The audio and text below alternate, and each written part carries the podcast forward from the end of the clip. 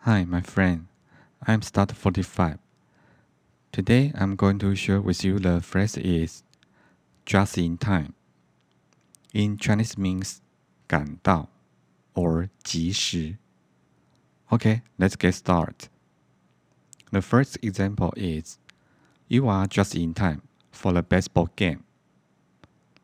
In Chinese means just in time 赶上赶上 Baseball 棒球棒球 game 比赛比赛，你正好赶上了棒球比赛。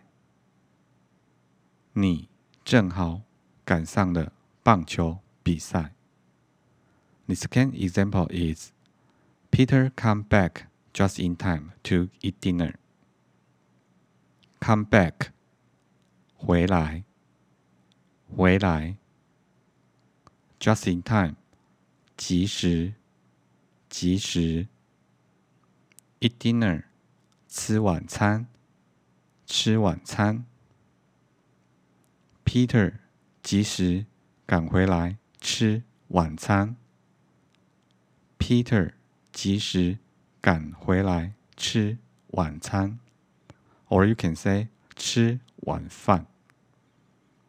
Okay, the final example is Peter got to the station just in time to catch the train.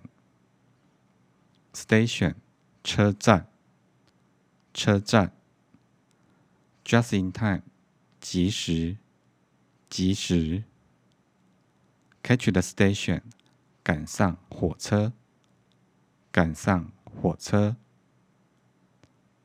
Peter 及时赶到了车站。 赶上火车，Peter 及时赶到了车站，赶上火车。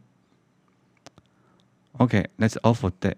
Thank you for listening and have a nice day.